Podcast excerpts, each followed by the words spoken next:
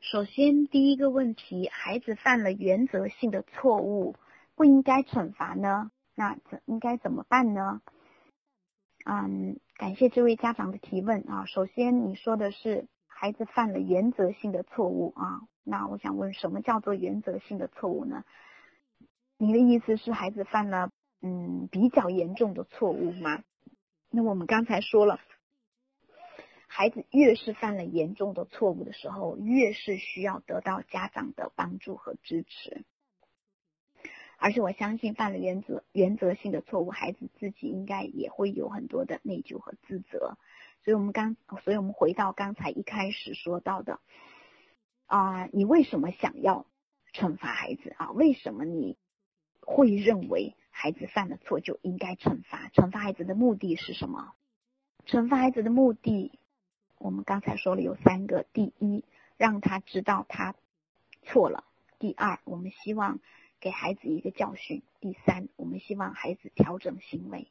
啊，那如果你有更好的方法，如果我们能够用到用不惩罚的方法，也能够让孩子知道他错了。然后啊，让孩子愿意来调整他的行为，同时他在这个过在嗯你的帮助下去弥补他的过失，还能够得到啊重新得到这个价呃价值感，然后呢或或者能够获得对生活的把控感，嗯，那这又何乐而不为呢？啊，所以我相信说，听完了今天的课，你。嗯，应该能够找到更好的方法，而不是用惩罚来告诉孩子他需要，不是用惩罚的方式来告诉孩子他错了，他需要他的行为需要调整啊。那当孩子能够在你的帮助和支持下去调整他的行为，还能够增进你们亲子之间的关系啊。所以这就是我们今天啊上课一直在强调的啊。OK，谢谢。下一个问题，第二个问题，在孩子面前一定要控制坏情绪吗？不管是愤怒还是难过，都不应该在孩子面前表现出来吗？好，OK，这个问题我觉得提的挺有代表性的啊，因为很多很多人会认为说控制情绪就是没有情绪啊，包括我去做很多培训的时候，经常会有学员问我说，老师。你天天在上情绪管理的课程，那你现在是不是都不会生气了？啊，我说我还是呃凡夫俗子一个，所以我还是会生气啊啊！我不但会生气，我还会伤心，然后我还会委屈啊，所有的该有的情绪我都有啊，所以控制情绪并不等于没有坏情绪，OK？所以所谓的这个嗯。控制情绪或所谓的管理情绪，并不是没有情绪哈。那首先，我想分享的一个就是，嗯，这么多年的心理学的学习，我觉得对我自己来说啊，受益最大的一点就是，嗯，我可能我发脾气，我我发脾气次数越来越少了啊。也就是以前，我相信当妈的都有过这个体会哈，只要是当妈的都有过这种体会，被孩子的行为有的时候气的啊，简直是啊，肺都要爆炸了，或者有的时候我们会一秒钟之内被他点燃那个负面情绪啊，很真的很容易在以前啊，真的很容易在孩子面前发发脾气啊，但是现在真的就是啊，现在。我的孩子不管犯什么错，不管他做了什么样的行为，我都不会再生气了。哦，不是压抑我的情绪，而是不会，就是没有那个情绪了。那我相信大家目前是啊很难做到这一点。那我刚才也说了，你看我的那，就是你要能够发展出一种完全不同的眼光去看待孩子，你才不会生气。因为生气底下一定是你对一个事情有一些评判。啊，所以我的一个朋友问我说，啊，就是刚才我举的那个例子，说那个玩手机的那个妈妈就问我，她说，那那现在不论你儿子犯什么错，你都不会再生气了吗？他这么问我的时候，我愣了一下，我当时就想，我说，我的孩子还会还能犯什么错误呢？在我眼里，他几乎已经不会犯什么错误了，并啊，并不表示说他不会做错事，而是在我看来，这个孩子不论犯什么错误都是正常的。我我觉得孩子就是那个样子的，他犯错，那是因为他是孩子，所以啊，所以孩子犯错是正常的啊。那更多的情况下呢，是我能够用另外一种眼光来看孩子。那所以这个是一个更大的一个信念系统的转变，所以这个非常不容易。你的整个心念系统要转变，这个是需要很多年的学习和成长的。那么大部分的情况是我们还是会愤怒、会难过。那么这个时候，嗯，不是说不可以在孩子面前表现出来，而是说你的这个情绪出来的时候，不要伤害到孩子。所以我们一直情绪管理的意思是，你要用合理并且安全的方式去释放你的情绪。首先，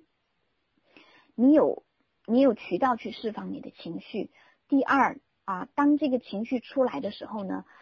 嗯，它不伤害到别人，所以区别在于哪里呢？区别在于以前你可能很生气的时候，很愤怒的时候，你可能就会骂他，会揍他，啊，会指责他，或者会用很大的声音啊，等等，用用这样的方式让你的情绪那喷涌而出，而这样的方式是会伤害到孩子啊。但是现在。你可能啊，用更好的方式，就是你用描述，你把你的情绪描述出来，你告诉孩子说，啊，宝贝，妈妈现在很生气，或者宝贝，妈妈现在嗯很难过，我可能需要一点时间啊，所以我需要自己一个人待一会儿啊，请你这现在啊，请你给我半个小时，这半个小时啊，你不要来打扰我，我可能需要自己一个人待在房间待一会儿。所以用这样的方式去告诉孩子，你有你有情绪，我很生气啊，我很愤怒啊，我很伤心，我很委屈，而不是用呃，而不是用暴力的方式啊，或者是用那样的嗯攻击性的方式让你的情绪出来好 OK，那记我记得呃下面一个问题好像也是跟情绪有关的啊，我那我们会。一起来回答。好，下一个问题啊，再补补充一点哈，就是如果你都是用这种非常嗯攻击性的方式来释放你的情绪啊，比如说你在家里都是用骂的、用喊的、用叫的啊、用打的这样的方式来宣泄你的情绪的话，你没有办法控制你的情绪，你的情绪总是啊在这样的情况会爆发出来，那么。孩子会从你的身上学会这样的方式，他也会用这样的方式来释放他的情绪。他可能也会用打的、用骂的、用骂的、用喊的、用叫的方式来对待他身边的人，或者来对待你啊。所以这就是言传身教啊。因此，当你能够去啊用平和的情绪来跟他沟通啊，或者是你能够去。表达你的情绪的时候，用表达的方式来释放你的情绪的时候，啊，你的孩子也会从你这里学到啊。下一次当他生气的时候，他可能不会，嗯，用喊的、用叫的，他可能也会告诉你说：“妈妈，我很生气，我怎样怎样。”OK，所以，嗯，你当你能够去理解到孩子，当你能够去表达自己的情绪。你的孩子也能够理解你啊，并且能够从你这里学会啊这样的嗯对待情绪的方式，接纳自己的情绪，并且能够去表达自己的情绪。OK，好，第三个问题，每次孩子犯错误时，心里想着不要发火，可是每次都忍不住要说，还越说越生气。看到孩子，看到孩子知道错了。后悔了，还是控制不住要多说他几句，每次都把自己气得够呛，知道这样对孩子不好，可生气的时候却控制不住自己的情绪，怎么样才能管理好自己的情绪和少说几句呢？啊，我们来看这个问题，还是跟家长自己的情绪有关系。嗯，首先我想说的是，你去觉察一下你自己的情绪的来源。当你知道这样不好，可是还是控制不住自己的情绪的时候，那我想，这个情绪的根源可能并不在于孩子。通常很多妈妈啊，在听了很多亲子课程之后啊，也会同样的来跟我反馈说，啊，老师那些技巧呢，我觉得都挺好的，可是每次当我情绪一上来的时候，我就。不管不顾，然后呢，我还是会像以前一样把孩子骂一顿。我那个情绪一上来的时候，我就没有办法控制住自己的情绪啊，或者是有一些家长总是会问我说：“啊，老师，为什么我总是控制不了？我总我总是控制不住对孩子发火。”OK，所以你去看一下，如果你总是对孩子啊，你总是。忍不住对孩子发火，那么那里面的那个情绪可能打包了很多从别的地方来的情绪啊，因为其实我们嗯中国人啊，或者是我们的主流文化，其实是对情绪其实是非常压抑的啊，所以我们通常不知道如何去用合适的渠道去释放我们的情绪。那我们去看一下，嗯。我们打包的情绪，或者是我们压抑的情绪有哪一些啊？首先是来自于工作和生活的啊，你在工作当中碰到的一些不开心的事。我们在啊外面，我们在公众公公众场合，我们没有，我们不能随心所欲的去骂人或者是去哭。所以，当你在啊工作上碰到了一些。不开心的事，OK，你会把那些愤怒、委屈啊，还有工作上的压力，那些没有办法发作出来的情绪都被你打包带回家了。那么我们的情绪有一个特点，就是我们的情绪会找到，会找一个安全又嗯，会找到最最安全的对象去去爆发啊。所以我们去我们去看一看。对于我们来说，谁是最安全的那个对象？孩子，孩子对于我们来说是最弱小又最安全的对象啊！不管你怎么打、怎么骂，那个孩子都会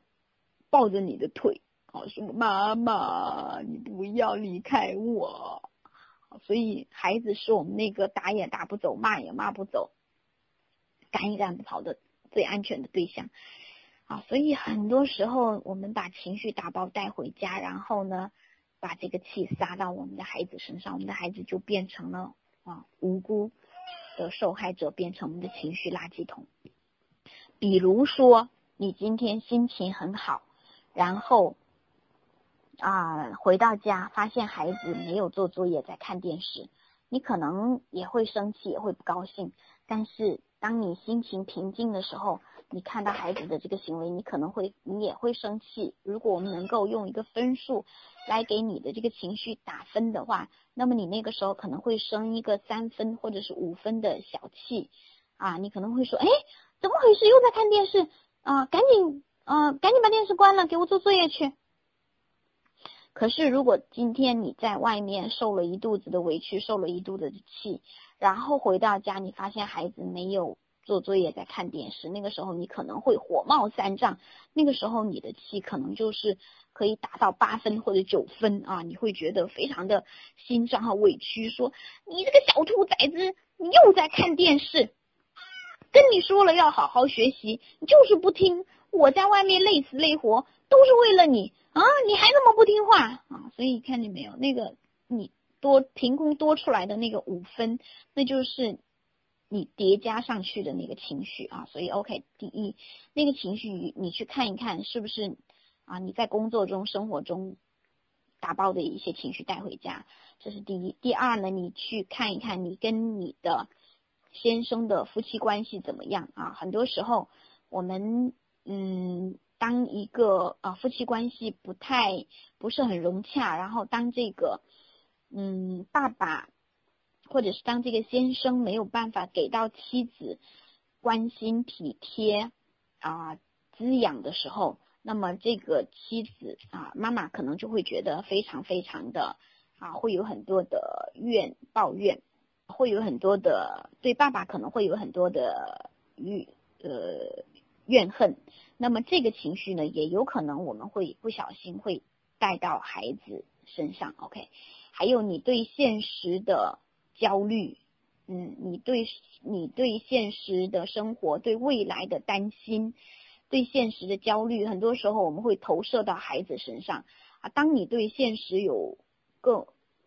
有很多焦虑的时候，你对孩子的将来就会有很多的。担心和焦虑，然后你就会对孩子有无穷无尽的要求。当孩子达不到这些要求的时候，你就会很生气、很伤心、很失望啊！这就是我们把自己的焦虑投射到孩子身上，以至于我们对孩子有无穷无尽的要求、无穷无尽的期望，而这个孩子会觉得他不论如何做都没有办法满足到我们啊！这个是我们总是，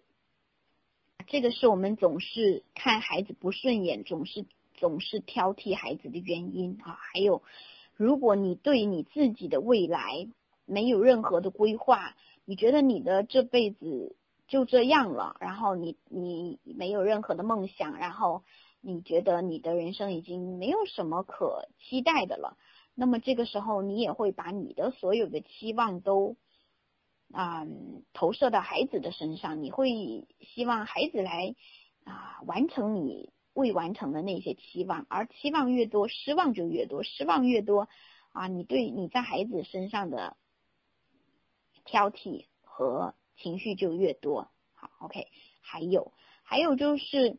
如果你为这个家庭有太多的牺牲啊，不论是啊为老公有很多的牺牲，还是为孩子有很多的牺牲，当你对这个家庭有不断的牺牲感，有不断的付出啊，有牺牲感。然后，当你觉得内心枯竭的时候呢，嗯，你也会也会有怨恨升起来哈。嗯，我们很多家长会认为说啊，我愿意为孩子牺牲这么多，我对孩子的付出都是不求回报的，无怨无悔的，我不求任何回报。可是那个不求回报后面其实是有一个期望在那里的，你希望。孩子变成你期望的那个样子，你希望他啊能够满足你的一些，完成你的一些期望。当孩子长不成你想要的那个样子的时候，你就会觉得你所有的牺牲和付出都白费了，你就会就会有很多很多的委屈升起啊，你就会很愤怒，然后你就会有怨恨啊，所以啊，所以去，所以去。觉察一下你的情绪的来源啊！很多时候，当你控制不住自己的情绪，或者是没有办法忍住，总是在孩子面前发火的时候，你去看看你的情绪，一定不仅仅是孩子引起的啊，一定是这里面叠加了好多好多啊！我们刚才说的。啊，对生活的焦虑，对生活的压力，工作当中的不顺心，然后啊，跟先生的关系的不和谐，然后对家庭的牺牲感，然后对自己未来啊，对自己的失望啊，然后呃，对孩子的期望啊，等等等等这些东西叠加起来哈，所以嗯，不是我，不是你学习一些技巧就能够去改善的。那你会你会觉得你会常常觉得明知故犯哈，或者是啊知易行难，道理你都明白，可是你就是做不到，你就是做不好啊。所以，嗯，所以这里面真的需要需要妈妈有更多的自我成长啊，有更多的自我成长，能够去更多的觉察自己的情绪，并且能够去找到更。更合理啊，更加更合理的情绪宣泄的方式，更安全的方式，并且妈妈学会如何去更好的照顾自己的感受。那还有一个就是呃，急救包哈，可以教给你的就是，嗯，所以当你觉察到这里面很多情绪跟孩子没有没嗯，其实真的很多时候我们被孩被孩子。戳中了那个心理按钮，被孩子踩到了心理按钮我们爆炸的时候，其实真的跟孩子没有太没有很大的关系。很多时候是我们自己的问题，或者是甚至我们有的时候还带着一些原生家庭的创伤。所以这个时候，我想建议这位妈妈哈，去跟孩子说这样的话啊，亲爱的宝贝，嗯，